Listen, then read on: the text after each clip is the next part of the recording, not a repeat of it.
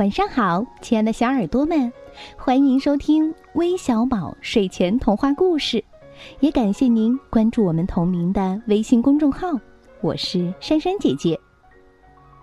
我相信呀，很多小朋友都有过挖鼻屎的经历。可是，你们有没有偷偷的尝过鼻屎呢？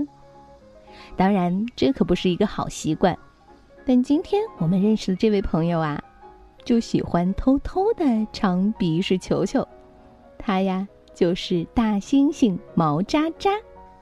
今天我要偷偷告诉你们一个关于毛渣渣的小秘密哦，快来听听吧。大森林里住着一只名叫毛渣渣的大猩猩。毛渣渣的乐趣就是晚上把。鼻屎揉成一个小球球，然后偷偷的吃掉。这天晚上，毛渣渣又把一粒鼻屎扔进了嘴里。就在这时，哟，毛渣渣，猫头鹰罗尼恩飞了过来。我早就发现了，你每天晚上都躲在这里吃好吃的。毛渣渣连忙捂住了嘴，他万万没想到会被人家看见吃鼻屎。你在偷吃什么？呃，这，嗯，这个嘛，嗯，是让脑袋变聪明的小药丸儿。毛渣渣一着急，胡乱编道：“什么？让脑袋变聪明的小药丸儿？嗯，那我也要吃一粒。”可，可是，嗯，它太宝贝了，谁也不能给。嗯，要不这样吧，我用我的宝贝来跟你换，行不？啊！毛渣渣想了一下，说：“要是换，嗯，行啊。”罗年从身上拔下一根闪亮亮的羽毛，交给毛渣渣。你用它能写一封漂亮的信，这可是我破例给你的，你谁也不要告诉。毛渣渣给了罗尼恩一粒鼻屎。第二天早上，罗尼恩正在梳理羽毛，看见猎豹浩利从身下经过，就问：“嘿，我说浩利，你能看出来我今天有点不一样吗？”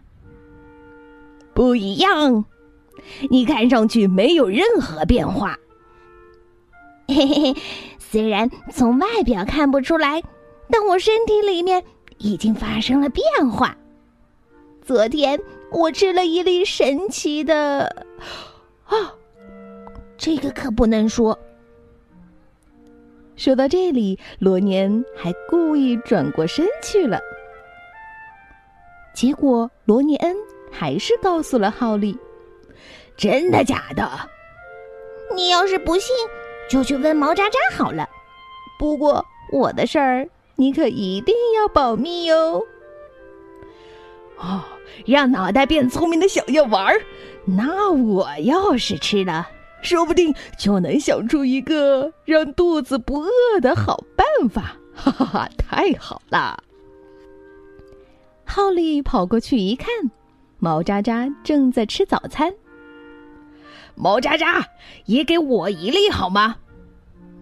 这个，毛渣渣把香蕉递了过去。哎呀，不是，不是，是让脑袋变聪明的小药丸儿。哦，那个呀。毛渣渣想混过去，可是浩力不死心。毛渣渣，我求你了。要不我用我的宝贝给你换？哎，你看，他拔下来三根金色的胡须。呃，那我就破例吧。没有办法，毛渣渣把昨天揉好的一粒鼻屎给了浩利。一眨眼的功夫，这个消息就传遍了整个大森林。下午，长颈鹿叼着一个漂亮的笛子来了。傍晚，大象带着猴面包树的果实来了。青蛙兄弟带着红花来了。晚上，一大群蝙蝠带着闪耀着彩虹颜色的种子也来拜访毛渣渣了。这下可把毛渣渣忙坏了，因为天天有人来要小药丸儿，他要不停的偷偷揉鼻屎，连最喜欢的午觉都睡不成了。这倒不算什么，最让他难受的是他撒了谎。可要是说了实话，大伙儿一定会非常生气吧？毛渣渣天天想着这事儿，终于病倒了。毛渣渣病倒的消息马上就传开了，大伙儿都赶来看望他。毛渣渣，你怎么啦？不要紧吧？听到火烈鸟问他，毛渣渣用虚弱的声音回答道：“没事儿。其实，嗯，我有件麻烦事儿，我我想不出来好主意。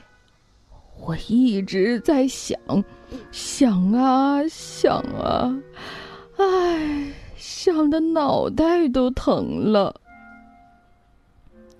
这时，浩利啪的拍了一下手，想不出来好主意。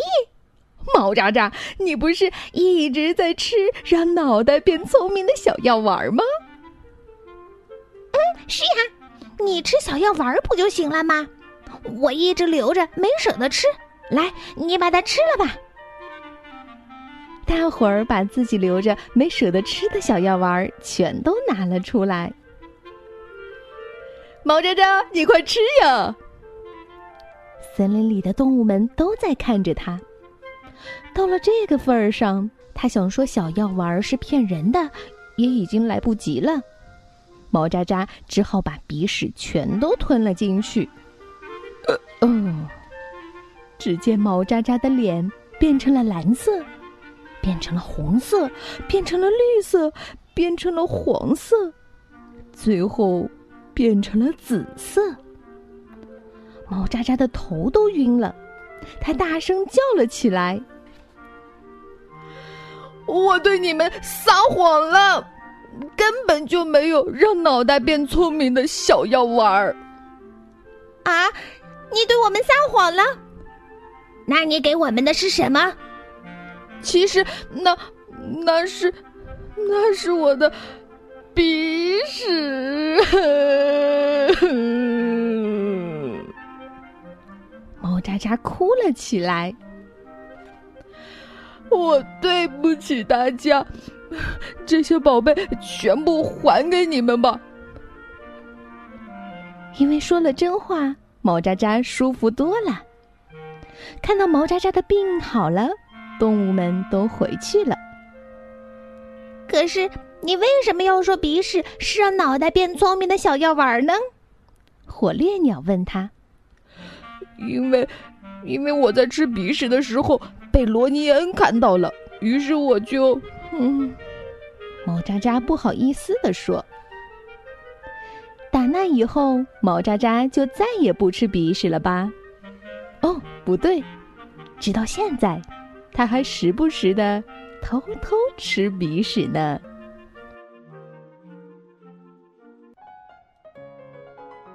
哈哈，故事听完了，那我要问问宝贝们，你曾经有没有偷偷的吃过鼻屎球球呢？不管你有没有吃过，都欢迎在我们的评论里留言哦。那今天我们要将这个故事送给来自福建莆田的蔡新杰。